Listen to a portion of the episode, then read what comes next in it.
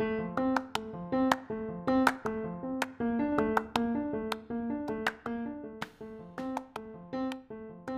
aqui é Fernanda Capovilla e a partir de agora você ouve o Perspicast, o podcast que vai te trazer muita informação sobre ciência e meio ambiente.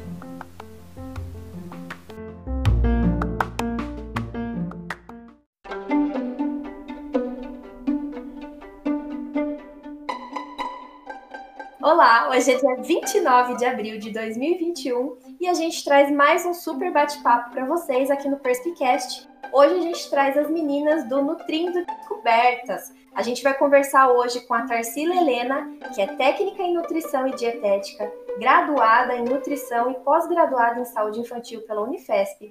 Ela trabalha estudando as PANCs desde 2012 e atende em consultório particular para gestantes, crianças e adolescentes. E a nossa convidada também é a Letícia Dias, técnica em alimentos, graduada em nutrição e pós-graduada em saúde infantil pela Unifesp. Atualmente ela faz mestrado em medicina translacional e curso técnico em química. As duas convidadas nossas fazem parte, elas são voluntárias do Núcleo Pesquisa e Aconselhamento na Síndrome CRI do chá. Bom, bom meninas, sejam bem-vindas, tudo bem? Oi, Fê, tudo bem? Muito obrigada pelo convite, estamos muito felizes de estar aqui com você hoje. muito agradeço. obrigada, Fê. Eu que agradeço. A gente está ouvindo então a Tarsila e a Letícia. Eu gostaria que vocês falassem aqui, eu fiz uma apresentação breve de vocês, mas eu gostaria que vocês falassem um pouquinho sobre o trabalho de vocês e sobre o perfil lá do, do Instagram e também do, do Twitter, né, do perfil de vocês, do Nutrindo Descobertas. Contem para mim um pouquinho como é que surgiu esse perfil e um pouquinho aí do dia a dia de vocês. Então, Fê, eu vou começar. Gente, eu sou a Tarsila, essa é a minha voz. a página Nutrindo Descobertas foi inicialmente uma ideia minha, só que a Letícia é a minha parceira na vida profissional e pessoal, assim, nós somos grandes amigas. E quando eu tive a ideia de criar uma página de divulgação científica é, em nutrição e alimentação, ela foi a minha primeira pessoa que veio na cabeça. E quando eu convidei a Letícia, ela topou. E esse projeto está indo muito bem lá no Instagram, no Twitter. A gente acabou de lançar também uma playlist de podcasts sobre ciência, que o pessoal também gostou muito lá no Twitter. E eu queria saber então, Letícia, conta um pouco o que você acha do nosso projeto, o que você está achando dele até então. Bem, olá pessoal, eu sou a Letícia, essa é a minha voz. Bem, uh, vamos começando pela questão que a Tarsila comentou, né, de, de quando ela fez esse convite, né? É, foi algo muito engraçado, surgiu do nada essa necessidade, né, dela querer se expressar nessa, nas redes sociais e acabou se identificando um pouco comigo também. E a gente embarcou nessa jornada e estamos aí, cada dia mais crescendo, tendo ideias novas, né, sobre posts que a gente pode fazer, assuntos que a gente quer abordar, lives também com o pessoal. E como ela comentou, né, essa, essa nova play, playlist que a gente é, lançou com alguns podcasts também está sendo muito interessante, é um caminho que a gente está começando a trilhar aí por esses lados. Isso, eu acompanho as meninas, eu tive o prazer de conhecer o perfil, né? Que a gente fez um curso juntas num simpósio de divulgação científica da Unicamp. E aí a gente começou a trocar mensagens, né? E foi muito bacana, porque é, eu, como bióloga, né, a gente fala, a gente aprende um pouquinho de tudo no curso de biologia, né? E ver o perfil de vocês, como vocês desenvolvem a questão da área da saúde, enfim, as curiosidades que vocês trazem, né? É muito bacana, é muito enriquecedor, né? Até para quem, é, é, para pessoa é, leiga, porque às vezes a gente acha, né, assim, falar da divulgação científica um pouquinho, às vezes, é, é minha percepção, falei de vocês também depois. É, a gente acha que, ah, não, é divulgador científico, vai falar um linguajar difícil, é, é de difícil acesso, Mas não, é, a nossa intenção é justamente ao contrário dessa, né? É levar informação para todo tipo de público para que as pessoas possam ficar informadas e com informações é, de cunho científico, com, com respostas ali para resultados reais, né? Da vida real. Então, às vezes as pessoas ficam por trás disso achando que tudo que tem o científico é difícil, mas não, a nossa ideia é justamente trazer a informação de forma leve e fácil para que todos possam entendê-la, né? Exatamente, Fê. E esse é um dos principais pontos que a gente pensa na hora de escrever um post, né? É, é algo que a gente pensa de desde uma criança, é, de, sei lá, um, às vezes um adolescente até, né? 12, 13 anos, consiga ler, até uma pessoa mais de idade consiga ler e entender o que a gente está passando naquela informação. E eu posso dizer que vocês fazem isso muito bem. É, parabéns aí pelo trabalho de vocês. Depois, para quem está nos ouvindo, eu vou deixar na, na, na descrição do nosso áudio é, as redes sociais das meninas também, para que vocês possam conhecer, tá bom? Então, começar a conversar um pouquinho aqui, né? É, a gente preparou aqui algum material, algumas perguntas para vocês, e aí eu gostaria de, de, conversar com vocês, começando a falar sobre a nutrição, né? Sobre a alimentação. É, atualmente fala-se muito do uso aí dos alimentos ultraprocessados, né? É, Come-se tudo muito rápido é, e tudo muito é, industrializado, né? E a gente sabe que nem sempre isso faz bem para nossa saúde. E tem algumas pesquisas que dizem que aumentou o uso né, do, desses ultraprocessados agora na, durante a pandemia. E a gente sabe também que o Brasil aí tem muitos é, casos de obesidade e também de fome, que são preocupações muito grandes para o Brasil. Dessa forma, eu queria saber de vocês qual é o papel do nutricionista na vida das pessoas e principalmente agora por esse período super delicado que a gente está passando, que é o período de pandemia aí. Me falem aí um pouquinho sobre isso, como é que estão os estudos nessa área, se tem coisas divergentes. Então, Fê, é, existem alguns estudos mesmo que trataram sobre o consumo alimentar na pandemia e como você falou, existem alguns que são divergentes entre si.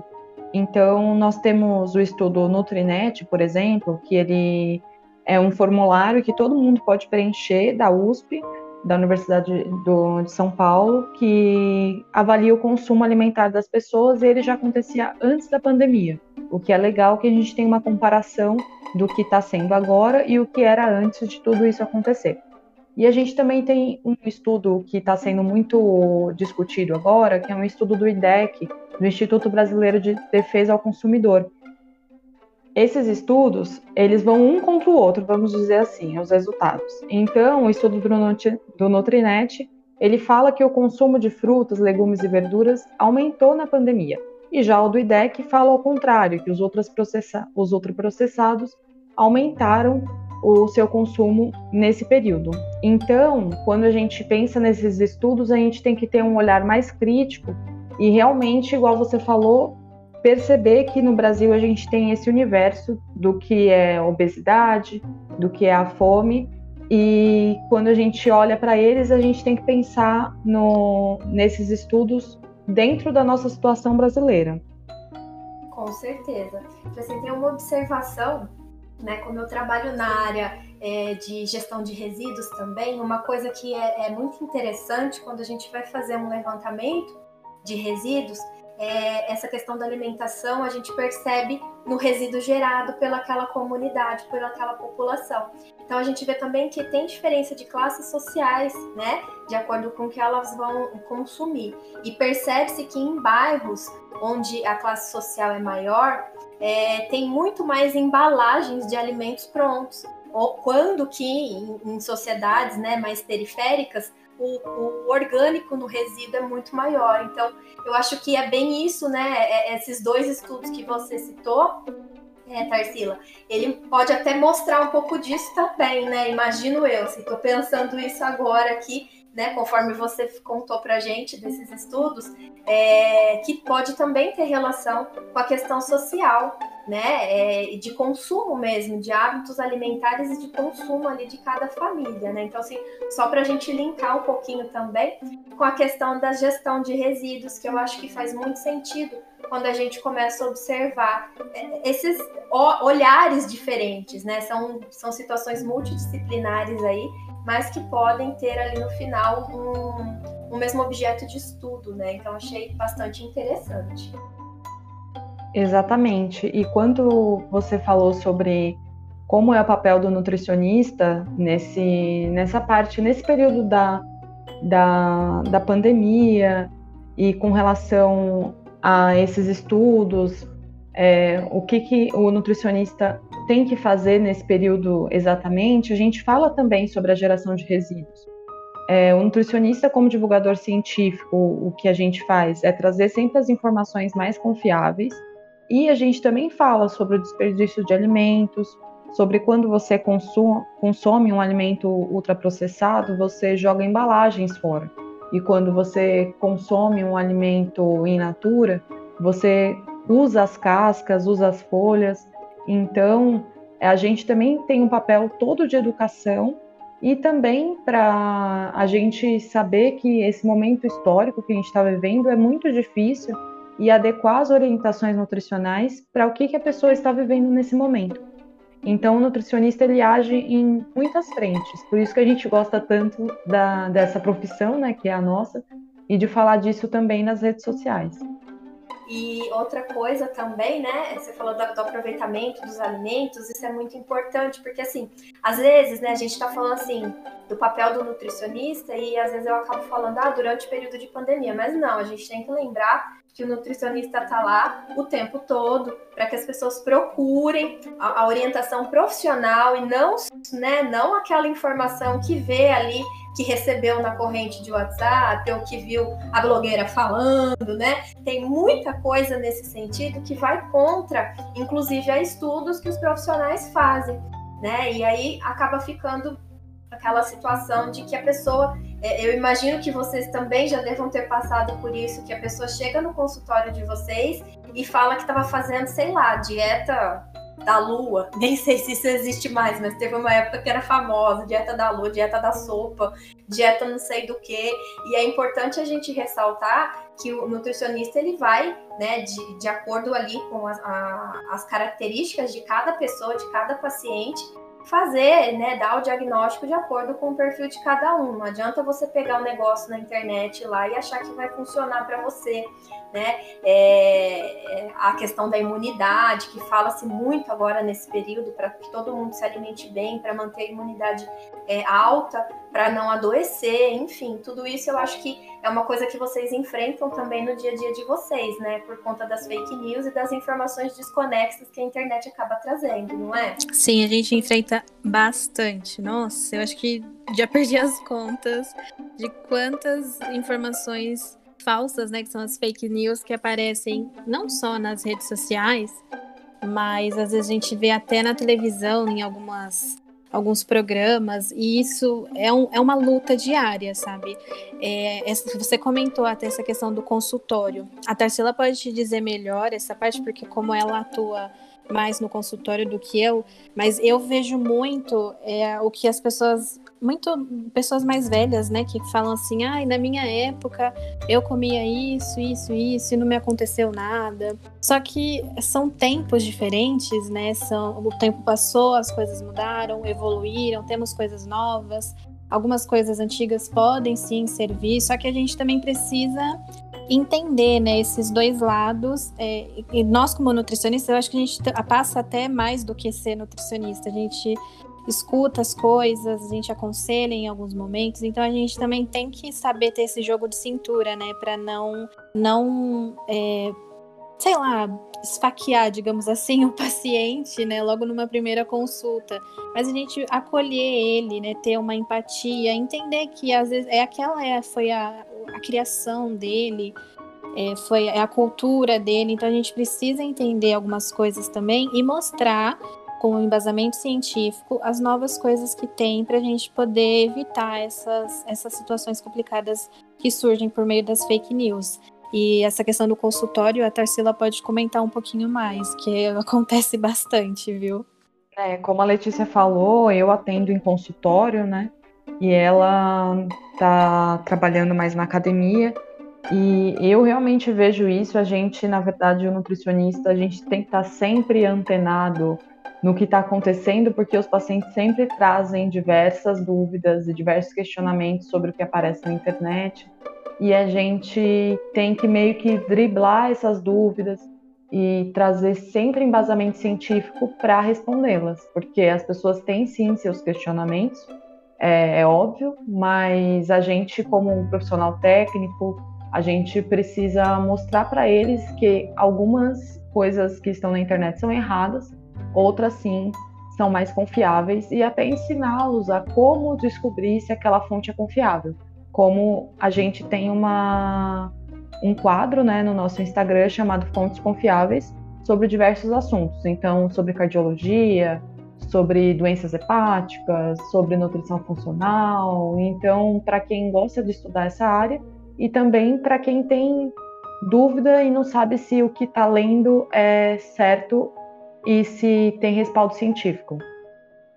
Com certeza. E aqui eu de novo vou deixar o convite para quem está nos ouvindo para conhecer lá o perfil das meninas, é o Nutrindo Descobertas. Você encontra o perfil lá no Instagram e também no Twitter. Depois eu vou deixar anexado aqui para vocês encontrarem certinho.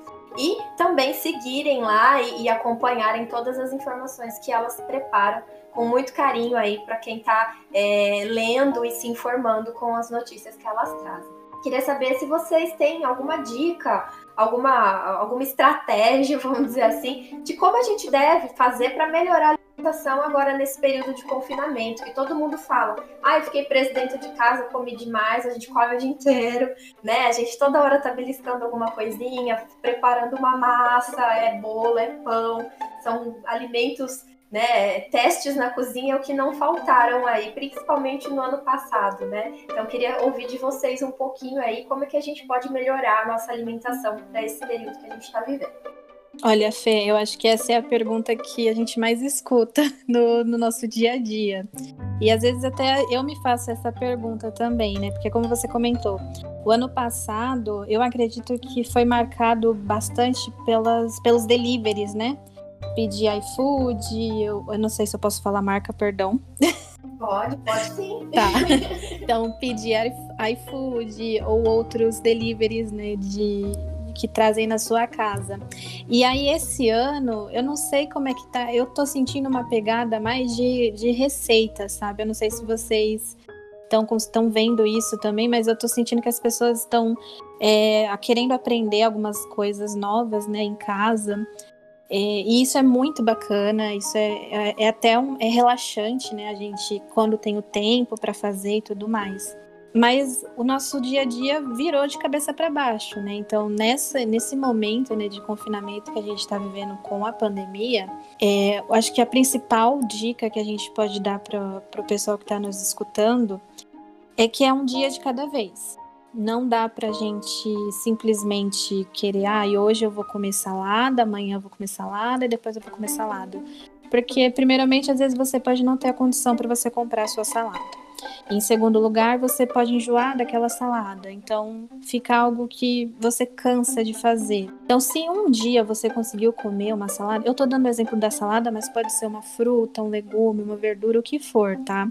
Mas se um dia você conseguiu comer, já comemora, porque já é uma vitória, mesmo que pequena, que para você pareça ser pequena, mas já é algo que pode sim fazer muita diferença, que você já colocou na sua rotina. Então é algo que vai virar mais para frente, vai virar um hábito que vai ser normal você consumir aquilo. E, e assim, é um dia de cada vez. A gente precisa ter uma alimentação realista com, com o que está acontecendo nos dias de hoje, com todas as, as coisas né, que acontecem. É, é, legal a gente ter sim alguns horários, mas que se encaixem com a sua rotina. Não queira se espelhar na rotina de alguém, de famoso ou de conhecidos. Vai na sua. O que é bom para você, você vai lá, consegue fazer e comemora as suas pequenas vitórias. Isso é muito importante. Sim, e eu percebo também essa questão das receitas, né? Talvez as pessoas ficando mais tempo em casa, elas estão tendo como fazer também, porque muita gente, às vezes, trabalhando o dia todo fora, era se via obrigada a comer fora, fast food, restaurante self-service, enfim.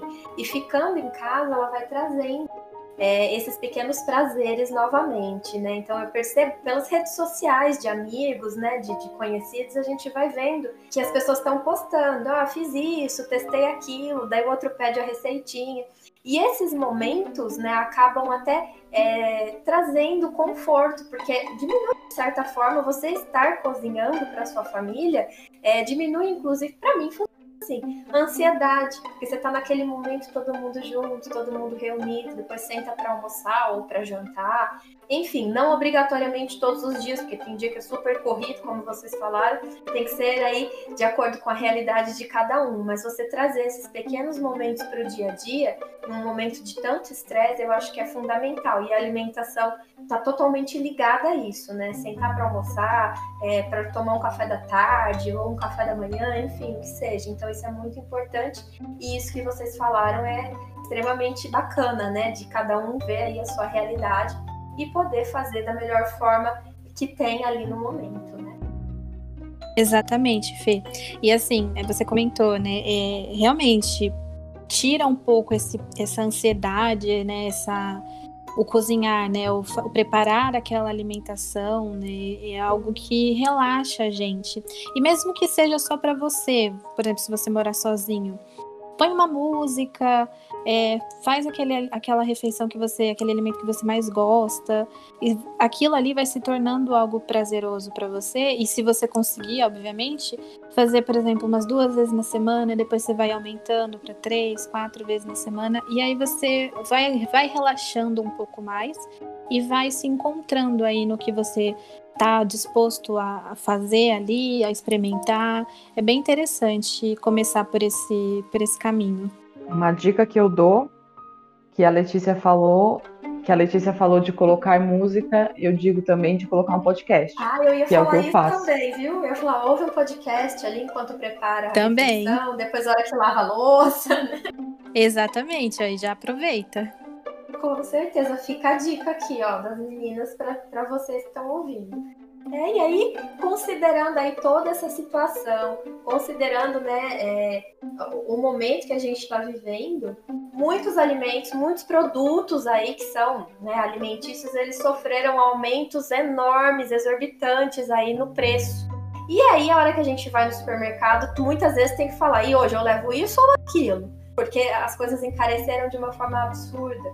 E aí a gente vê, como vocês falaram lá no início da nossa conversa, como usar os alimentos de forma integral, né, no dia a dia. Como que a gente pode fazer para ter um melhor aproveitamento aí do que a gente vai utilizar no nosso consumo diário, né? As cascas, talos, o que, que vocês falam sobre isso? Como que a gente pode estar tá fazendo para utilizar? Porque existem maneiras, né? Não é porque, por exemplo, a cenoura, você vai jogar todo o talinho dela fora, a casca, enfim. Quais são as orientações aí que vocês, como especialistas na área aí da, da nutrição, podem nos fornecer aí, as informações sobre isso? Então, Fê, isso é uma coisa que a gente gosta muito de falar, pelo menos eu falo bastante no consultório. Eu tenho alguns cursos sobre aproveitamento integral de alimentos e eu gosto muito de fazer isso também no meu dia a dia.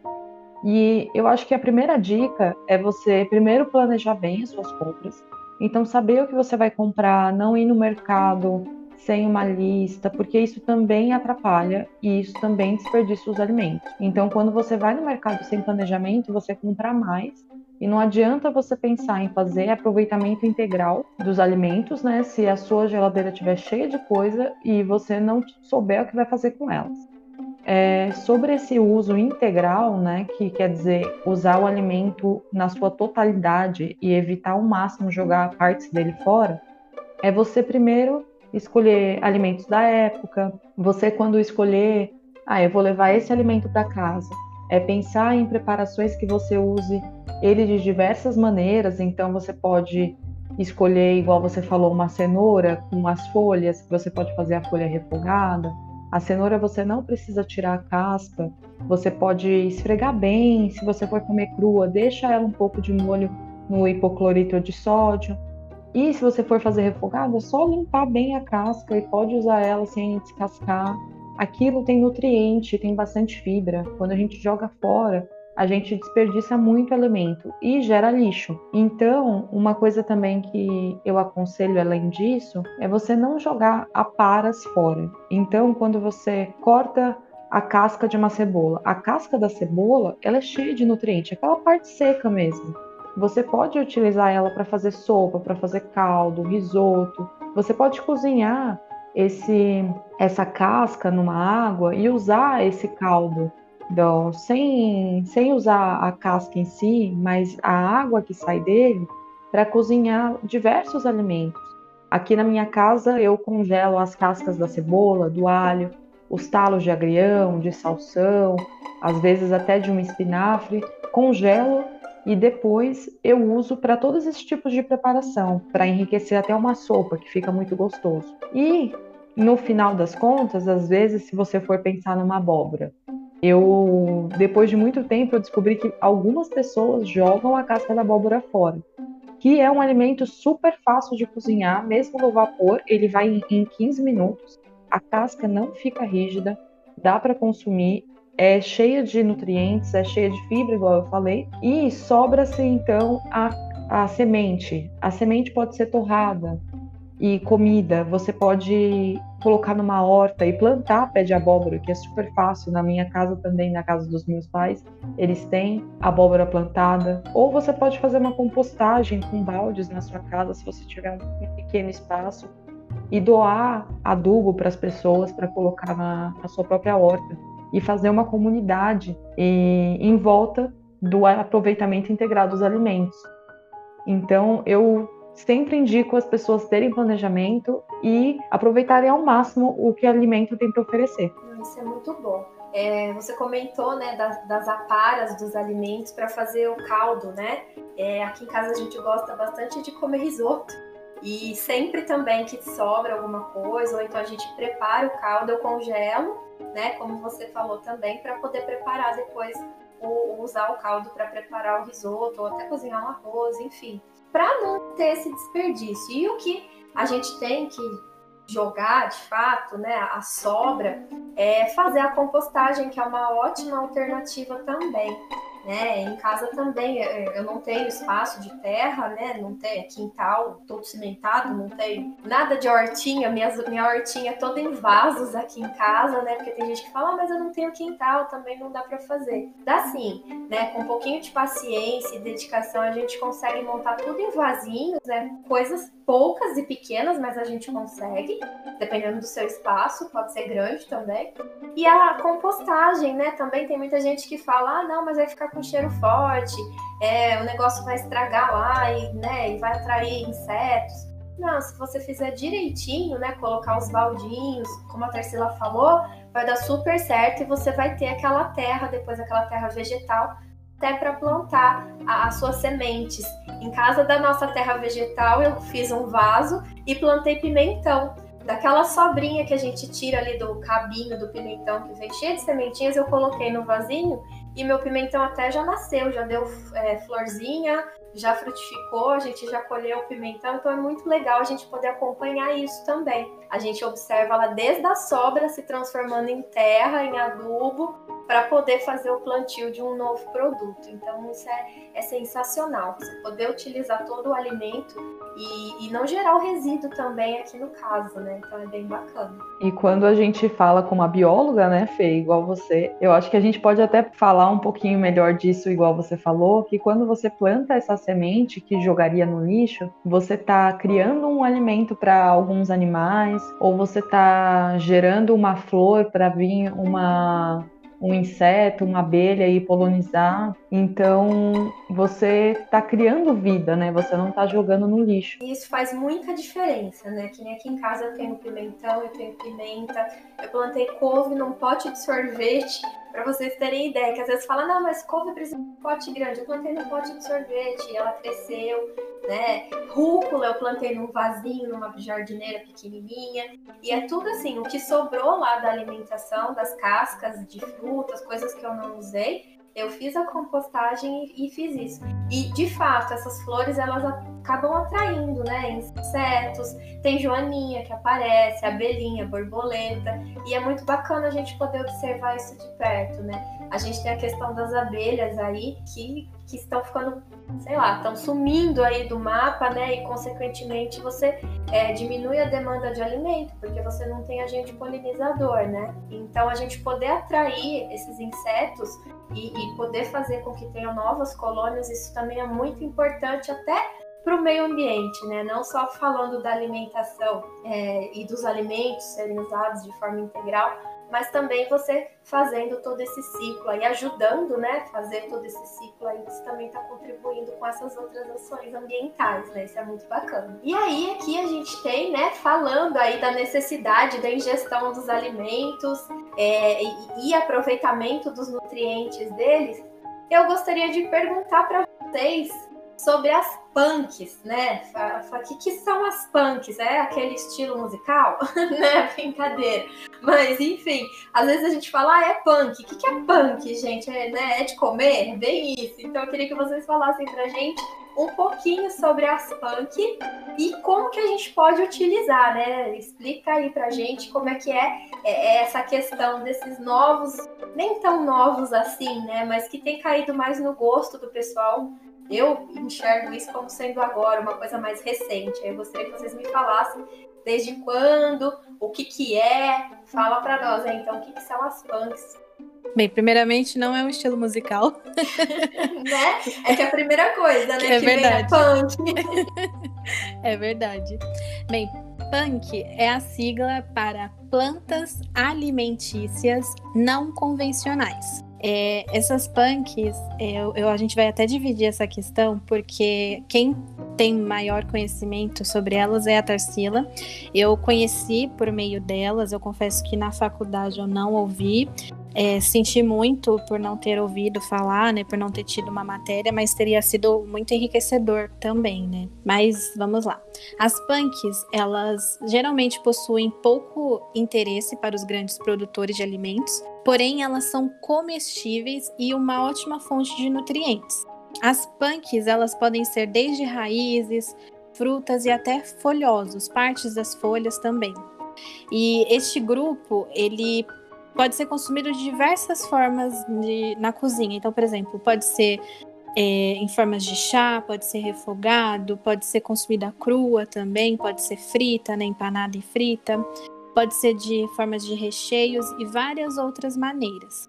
E agora a Tarsila vai dar uma continuidade muito interessante sobre, a, sobre as punks, que às vezes a gente nem percebe que tem em casa. É, então, Fê, o que você falou, realmente as punks elas viraram moda de uns tempos para cá. O termo punks, na verdade, ele foi cunhado pelo Valderly Knut. Ele é um pesquisador que eu acho que agora ele atua também junto da Embrapa. E no doutorado dele, ele compilou todas as punks e deu esse nome de plantas alimentícias não convencionais. Como a Letícia falou, a gente vai utilizando algumas partes das punks dessas plantas, às vezes na totalidade e às vezes algumas partes. Essa semana a gente fez um post sobre o hibiscus. O hibisco ele é uma planta chamada vinagreira, popularmente. Ele é uma punk.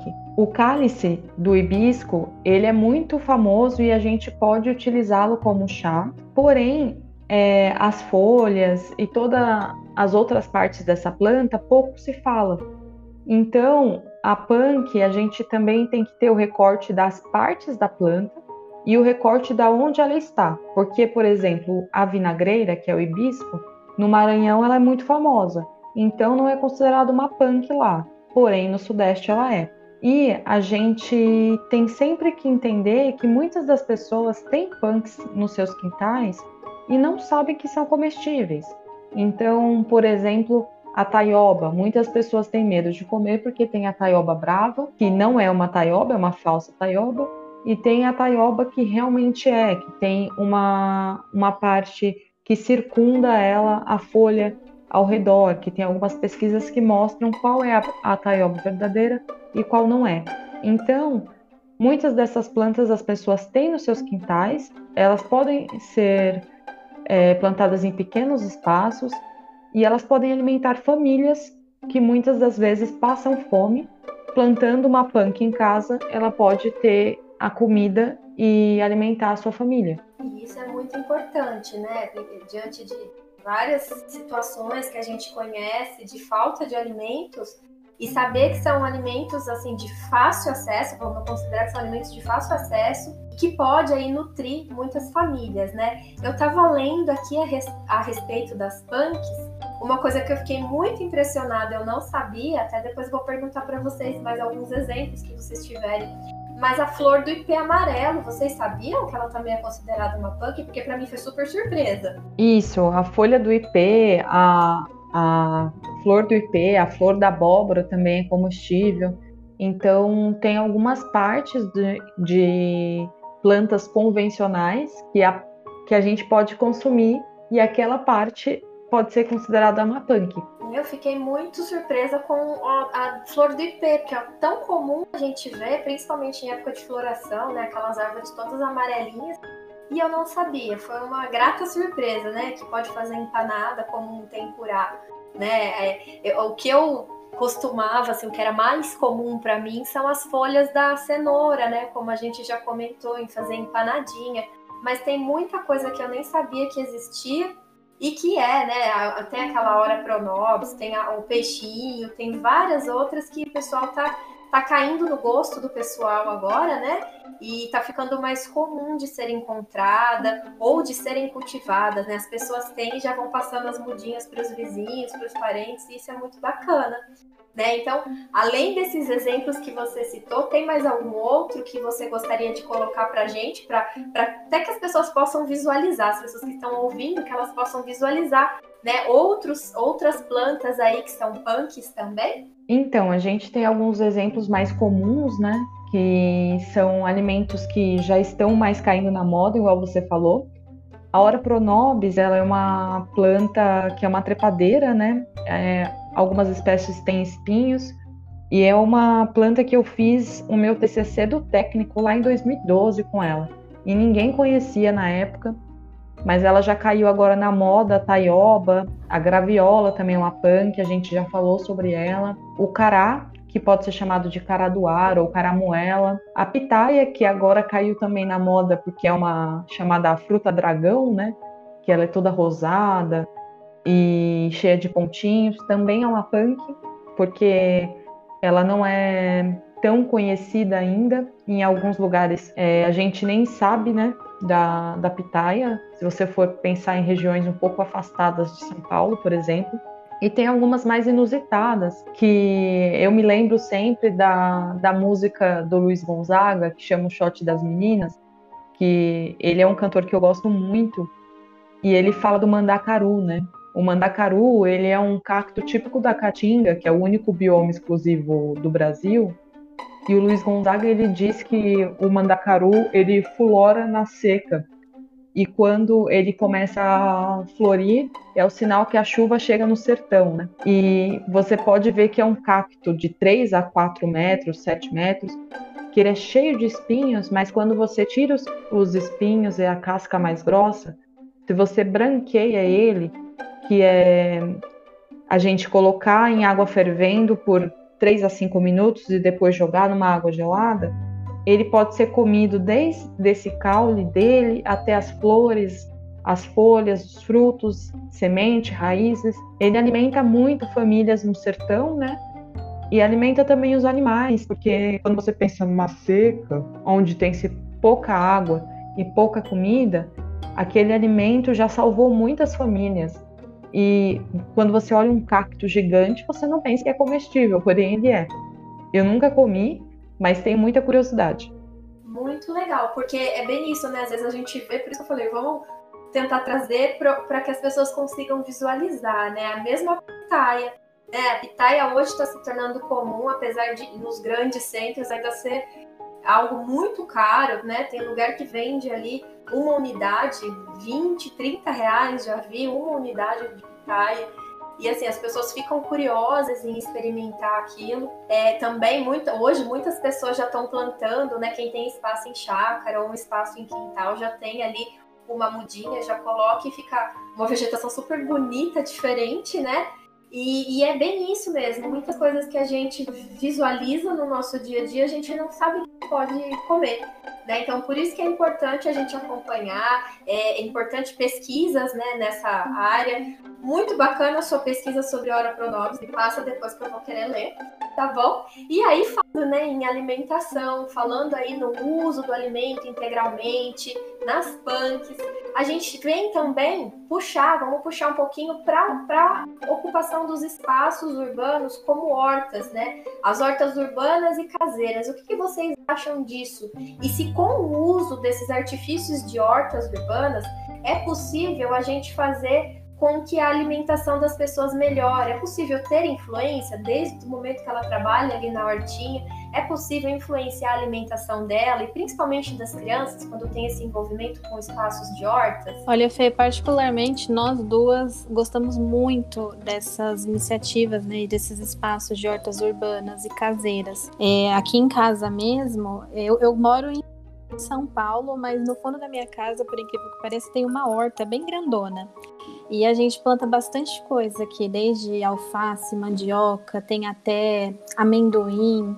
A gente planta bastante coisa e é muito gostoso você ter esse contato né, com, com a natureza, você tá ali envolvido naquele, naquele processo.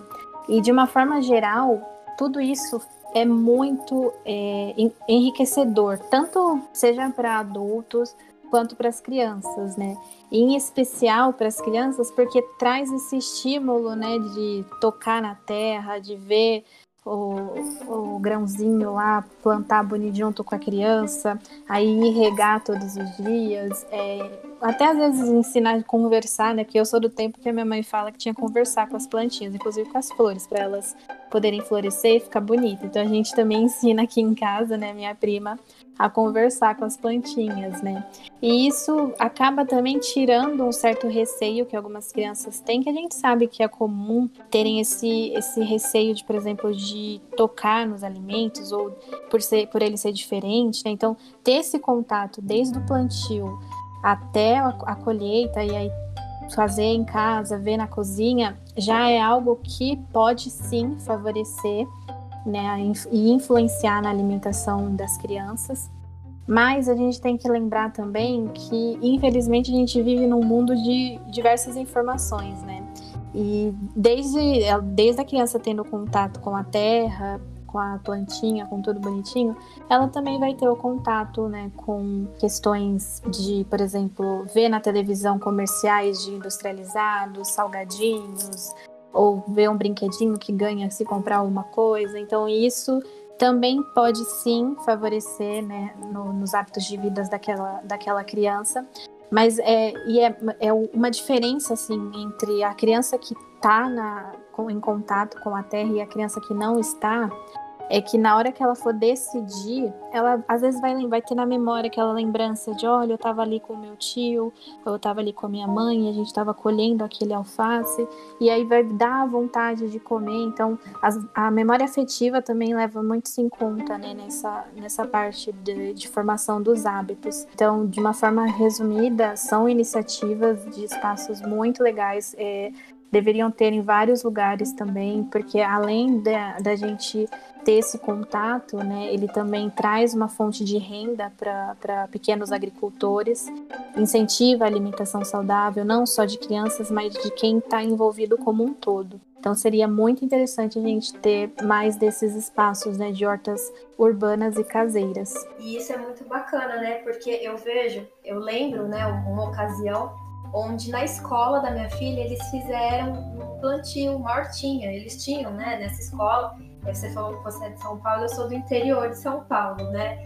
E aqui na minha cidade, por exemplo, tem uma escola que ela tem uma área que é bem rica, que é praticamente meio quarteirão só de área onde as crianças podem ter o viveiro, tem árvores, Nossa, que legal. um laguinho, é muito bacana. Então, assim, tem essa vivência é, prática que é muito legal. E eles tiveram um projetinho de horta.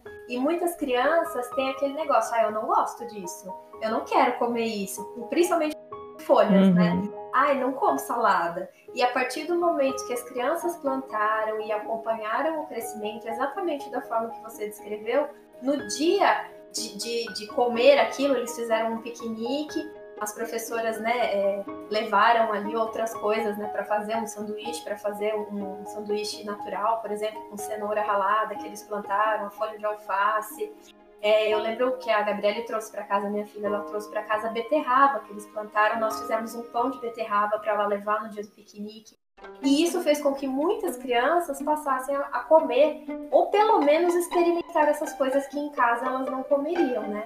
Então eu acho que esse projeto, né, vamos, sei lá, chamar de projeto ou ideia, enfim, em escolas eu acho que ele é muito enriquecedor, né? desde a parte ali que, que você tem é, didática, né, da criança ver aquilo se desenvolvendo, se você for pensar na disciplina de ciências, quanto também para ela é, saber aprender sobre a nutrição adequada ali, ou, ou melhor maneira de se ingerir nutrientes. Eu acho que isso é muito bacana, essa experiência, né? Não sei se vocês têm alguma experiência desse tipo também. Eu tenho, Fê, e eu gosto muito também de falar das hortas, porque como eu faço o meu trabalho muito vinculado com gestantes, crianças e adolescentes, isso é uma das estratégias que a gente faz para incentivar as crianças a consumirem mais frutas, legumes e verduras mesmo.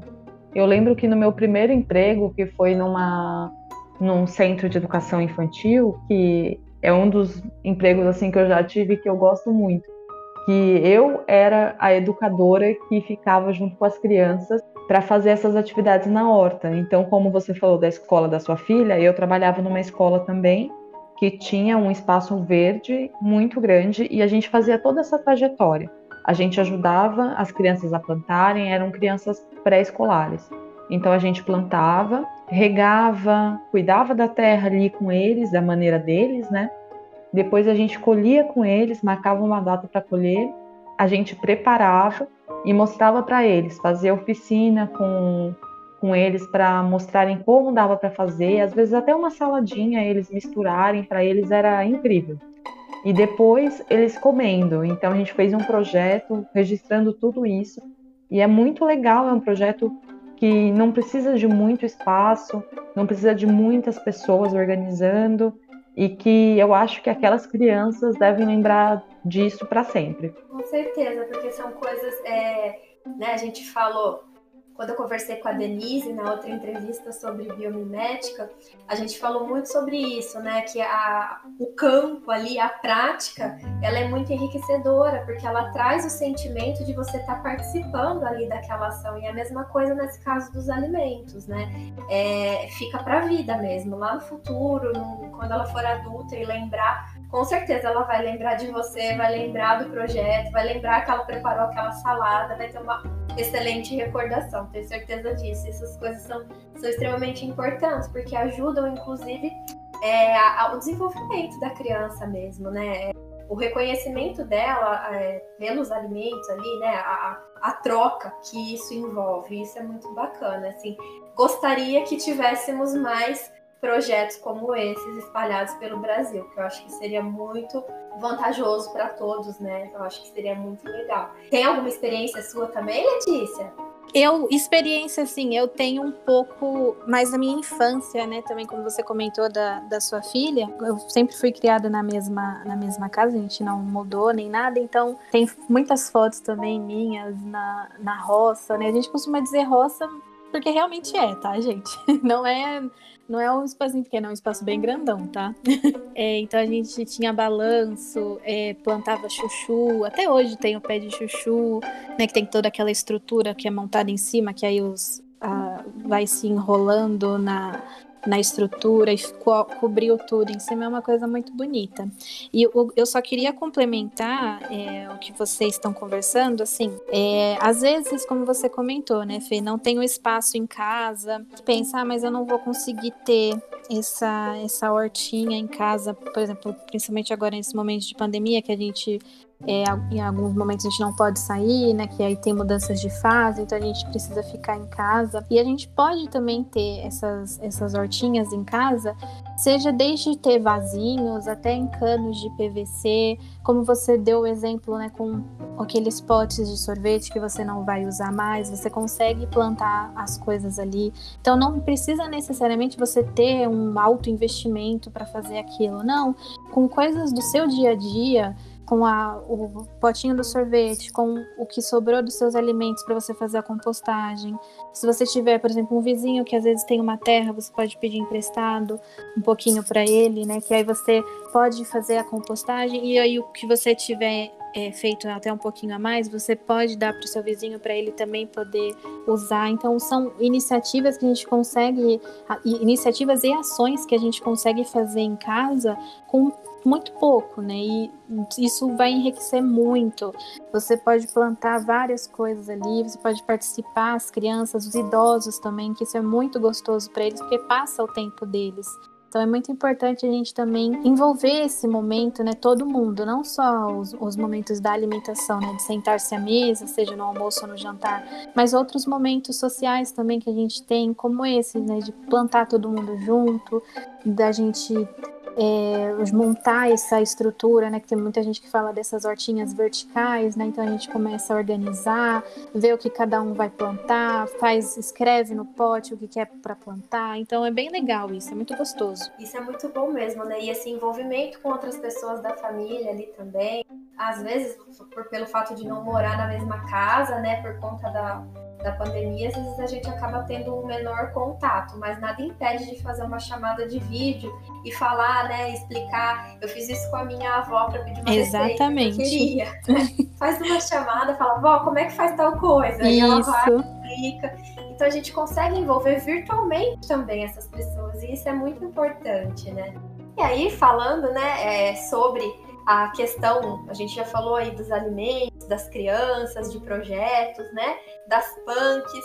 E aí, eu queria saber também qual a opinião de vocês sobre a gente inserir, né, se fosse possível, ou se é possível, inserir a proposta do uso da punk em programas sociais de alimentação, como, por exemplo, de merenda escolar né? A gente tem toda essa questão de muitas crianças que às vezes só se alimentam dentro da escola. Seria viável? Seria interessante? O que, que vocês têm a dizer sobre isso? Nossa, Fê, tem muita coisa para a gente falar sobre isso.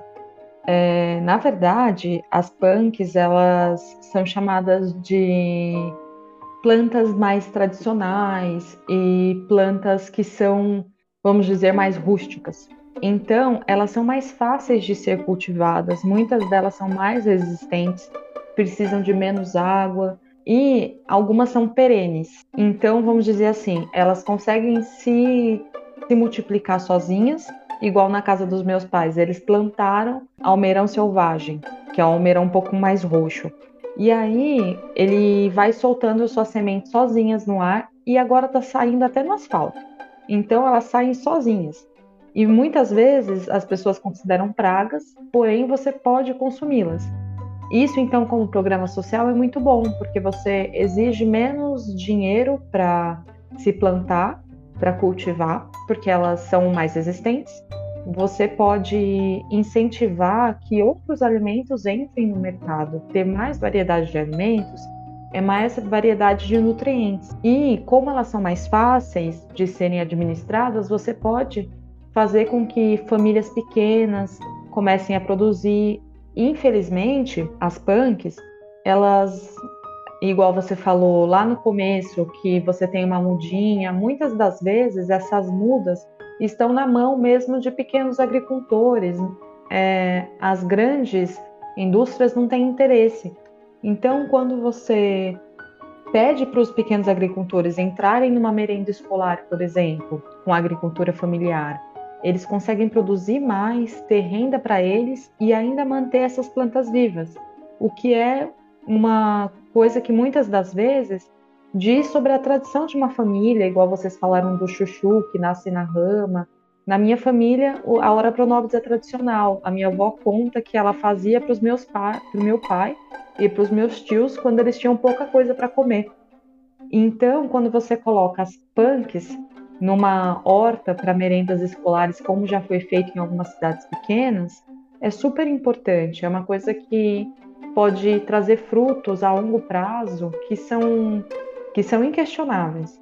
E quando a gente fala, infelizmente, do Programa Nacional de Alimentação Escolar, a gente fala de um desmonte que tem sido feito ultimamente, né? Sobre tentar tirar ah, os alimentos que vêm da agricultura familiar, colocar mais alimentos industrializados, mais alimentos de origens duvidosas, que não trazem nutrientes. Então, colocando as tanques, a gente reforça que sim, o tradicional, o natural, o que alimenta uma comunidade é muito melhor do que o que a indústria, o que o comércio, o que o capitalismo diz que é melhor para a gente. É, e a gente tem aí, envolve a questão de políticas públicas também, né? Que parte-se aí pelo, pelo pressuposto, né, do que é mais fácil, industrializado, é mais fácil, é mais simples, mas tem toda essa cadeia de envolvimento aí dos pequenos agricultores que você poderia fortalecer nas cidades, né? Principalmente é, acredito nas cidades mais interioranas, que tem esse público, que tem condições para que tenham essas hortas, que tenham essa, essa gestão aí alimentar, né, é, de conseguir levar esses produtos para dentro das escolas, né? É, tem também aqui, estou me recordando, né, a questão de agricultura familiar através de assentamentos, né?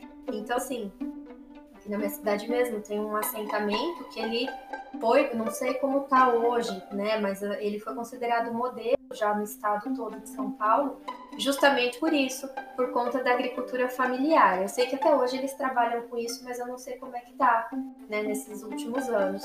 Então são assentamentos rurais e que eles fazem aí, eles faziam inclusive a distribuição é, para algumas escolas. Isso é muito bacana, porque é algo local, você tem a questão de transporte que você reduz, você tem a questão do, de, de gerar emprego ali para o pequeno agricultor, ele conseguir vender o produto dele. E isso é muito importante. Trazendo a questão das PANs, eu acho que seria muito enriquecedor, tanto para quem está trabalhando lá fora no cultivo, quanto para quem está se beneficiando desse tipo de alimento dentro das escolas, por exemplo. Né?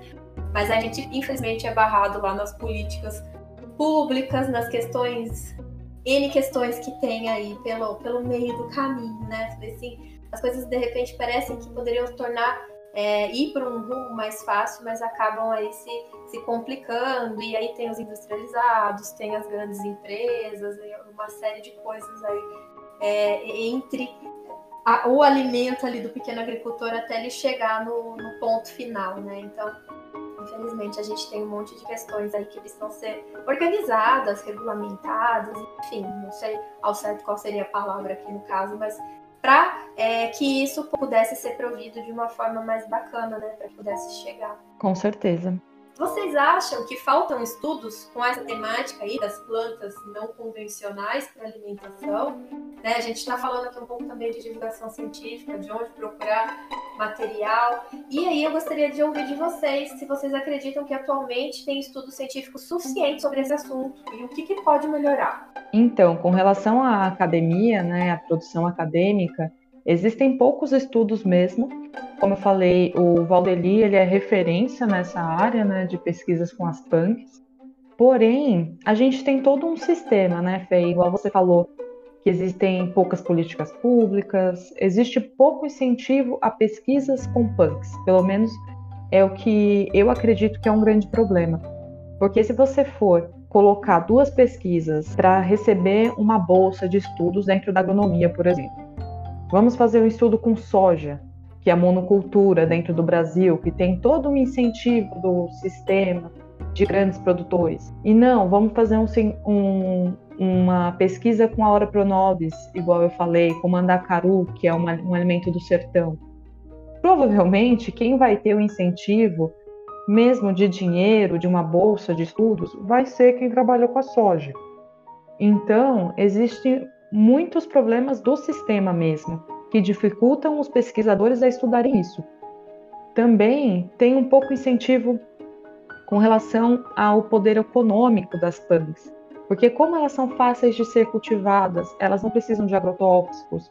Então, elas não exigem os produtores de agrotóxico, elas não exigem os produtores de fertilizantes. Então, elas vão dar dinheiro para quem está plantando apenas. Ela não alimenta um sistema de produtos químicos, por exemplo. Elas não exigem muito para ser transportadas. Elas são fáceis de ser plantadas. Então, tem todo um sistema dificultando os estudos com as planks e a produção de punks, porque quem produz punks e quem se interessa por punks são os pequenos produtores, as pessoas que plantam para vender dentro de uma comunidade pequena, ou até mesmo para doar para uma escola, igual você falou. Então, existem poucos estudos, infelizmente, e eles são poucos porque tem todo um sistema por trás que dificulta eles serem feitos. É, e não só nessa, nessa questão das punks, né? Infelizmente, aí no meio acadêmico, e cada vez mais, né? Bolsas são cortadas, estudos são paralisados, né, por conta de investimento na ciência mesmo. Isso é muito triste, né, é, e, e, difícil da gente, a gente que vem, né, da academia, vem da área da pesquisa, tá sempre procurando aí novos assuntos, né, assuntos de cunho científico. É difícil e é triste a gente olhar para trás e ver esse desmonte todo que vem acontecendo ultimamente, né? E, e isso é uma coisa total tão importante, né, a questão da alimentação e que facilitaria e que traria aí muitas possibilidades, né, para várias pessoas dentro da cadeia e que infelizmente falta recursos, porque vai ter essa preferência, vamos dizer assim, por alimentos da monocultura, como você mencionou, né? Mas, enfim, a gente vai, vai seguindo, vai lutando, fazendo da maneira que a gente pode, incentivando quem pode a consumir esses alimentos também, a, a propagar, né? Porque eu acho que isso é muito importante também, não é verdade? Eu também acho. Eu acho que a gente sempre tem que falar das punks, a gente sempre tem que incentivar o consumo, mostrar para as pessoas os estudos e não se deixar levar por todo esse sistema, igual eu falei, que faz a gente consumir coisas que não necessariamente são boas pra gente. Isso mesmo. E aí, assim, a gente, né, tá. A conversa tá uma delícia. Adorei, tô gostando muito de conversar com vocês, de ter essa troca.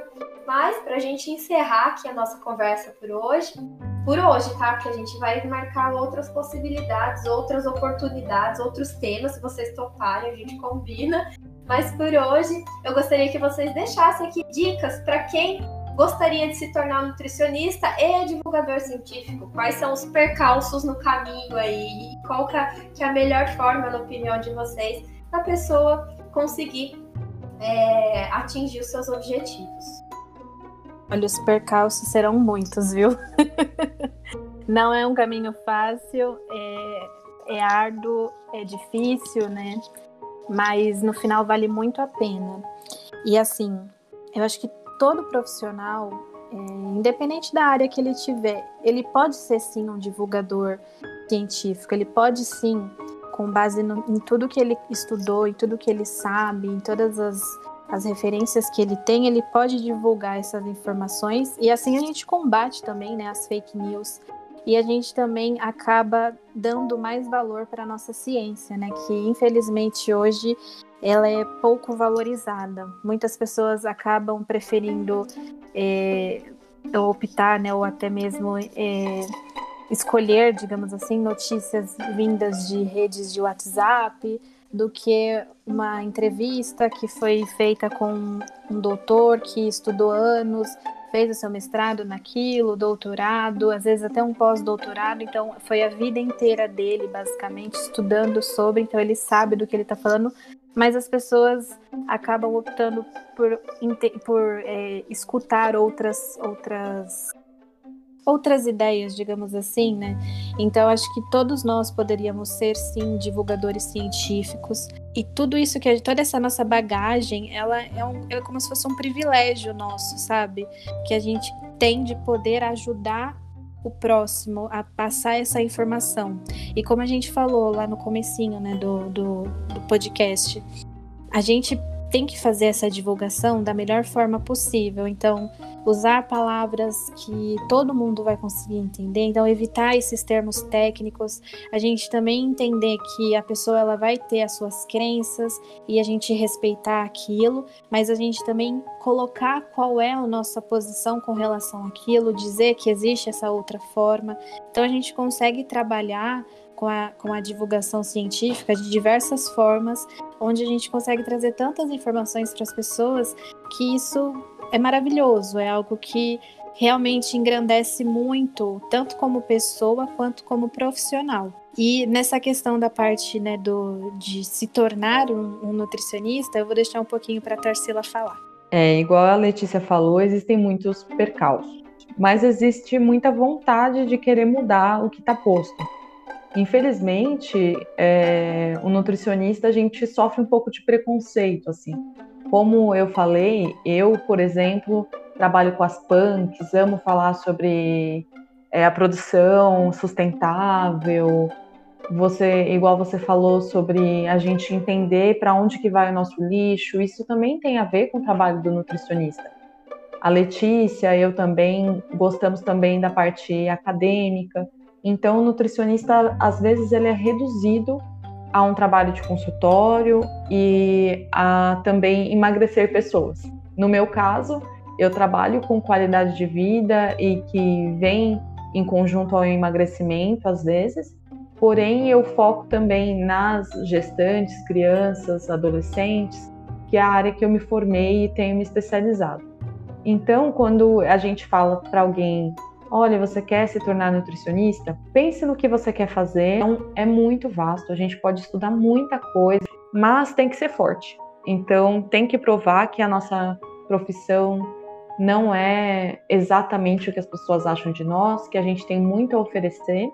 E a gente tem sim, como a Letícia falou, como pessoas privilegiadas que foram capazes de estudar, de às vezes estudar numa faculdade paga, ou seguir para uma carreira acadêmica, que isso também é um privilégio hoje em dia. A gente tem que reverter isso para a sociedade. Então, toda a nossa formação tem que ser para ajudar as outras pessoas. Então, quem for para a área da nutrição tem que saber que quando você estuda saúde, você tem que ajudar outras pessoas, não é simplesmente estudar por benefício próprio, e usar o que foi investido em você para ajudar a sua comunidade. Nós não vivemos sozinhos, e isso também tem a ver com o que é ser divulgador científico e como trabalhar com ciência. Hoje a gente está aqui com você, Fê, falando do nosso trabalho, ajudando pessoas a saberem mais sobre as PANC, sobre as hortas, sobre o trabalho do nutricionista. Só que isso é feito com uma troca, né? Entre nós, divulgadores científicos, e entre pessoas que querem tratar de um assunto em especial. Então, quando a pessoa vai estudar, ela tem que saber que ela tem que trocar com os outros, ela tem que fazer uma comunidade, tem que saber ouvir e saber que a gente não é ninguém sozinho, né? Com certeza, isso mesmo. Assim, e, e, ainda mais num mundo tão globalizado, né? Tão cheio de informações, cada dia mais informações, mais novidades, mais notícias que chegam para nós e tudo muito rápido ninguém vai a lugar nenhum sozinho, né? Então, essa interação entre é, disciplinas, entre profissões, entre profissionais, isso é muito importante, né? Porque um, um complementa o outro, né? E, e isso que é bonito de ver. Eu gosto muito disso, de saber que sozinha muitas vezes eu não consigo chegar no meu objetivo, mas se eu me juntar com outras pessoas de outras áreas, a gente pode trazer um resultado muito melhor para aquilo que a gente estava buscando inicialmente, né? E eu acho que é aí que está a beleza de tudo, né? Não só na nutrição, mas na biologia, enfim, na enfermagem, eu acho que em qualquer profissão né, sozinhos a gente não vai a lugar nenhum, não é verdade? Realmente. E eu acho que uma coisa que também que tem que ser dita, só para finalizar a minha fala, é, ontem eu estava até falando com meu companheiro sobre como agora a ciência é muito, muito, muito específica. A gente vai se especializando, se especializando cada vez mais e a gente esquece de uma visão global. A gente esquece de ligar várias áreas do conhecimento e ser um profissional mais completo. A gente conseguir trocar com o pessoal da biologia igual você, o pessoal da física, que a gente já fez um podcast com o pessoal do Mamutes da Ciência. ser mais amplo e menos tão específico, menos tão fechado, com a cabeça tão fechada. Quando a gente entra para fazer ciência, eu acho que e divulgação científica, a gente tem que ir com a mente aberta e conhecer outras áreas te torna um profissional mais capaz ainda do que ficar se fechando e se sendo cada vez mais especialista. Abre os nossos horizontes, né? Com certeza, isso é muito bom. Bom, meninas, eu gostaria agora, né, de agradecer vocês pelo tempo de vocês, né, por ter é, essa oportunidade de troca, que eu acho que vai ser é, muito bom. A gente já estava ali trocando figurinhas pelas redes sociais e poder conversar agora foi excelente. Né? Então agradeço de coração vocês terem aceitado o convite e queria né, deixar aberto para vocês para suas considerações finais e que vocês deixem também o convite para o pessoal acompanhar vocês nas redes sociais. Fê, nós agradecemos muito pelo convite, foi um prazer, é, foi muito enriquecedor, né? Eu, acho, eu falo que todo, todo post que a gente faz, a gente aprende e também toda a pauta de podcast a gente também acaba aprendendo um pouco mais. E é muito gostoso, né, a gente ter essa troca de, de conhecimentos, né? É muito interessante a gente conversar com diversos profissionais, não só ficar falando nutricionista com nutricionista, mas a gente consegue ter, falar tantas coisas, né? Se, se deixar, a gente continua aqui ainda e tem assunto para muito mais. Então, foi muito gostoso, muito obrigada pela, pela oportunidade. É, por favor, pessoal, sigam a gente lá no arroba Nutrindo Descobertas. A gente tem assuntos de diversos temas que a gente aborda. É, a gente também está aberto para sugestões, podem mandar no direct ou no nosso e-mail, tá? A gente é, é um, uma dupla, né, bem, bem aberta a muitas, muitos assuntos, né, sobre a nutrição e também sobre outros assuntos que englobem, né, a alimentação e a nutrição. Então, fiquem à vontade. Muito obrigada. A Letícia praticamente falou tudo, por isso que ela é minha parceira, porque ela me completa. Mas, Fê, muito obrigada mesmo por ter convidado a gente. Quando a gente se conheceu lá no curso, eu já fui atrás do seu, do seu material, do seu podcast, que você abriu aí as portas. Fiquei muito feliz. É, é disso mesmo, né? Igual você falou, a gente tem que viver em sociedade, viver bem e trocar com as pessoas, não achar que a gente vive no mundo sozinho. Então, a nossa página é sobre saúde, sobre ciência, sobre vários assuntos que às vezes as pessoas nem sabem que o nutricionista fala. Então, a gente está sempre aberto, igual a Letícia falou, a sugestões, a reclamações, dúvidas, questionamentos. A gente faz live sempre também com o pessoal dentro e fora da nutrição.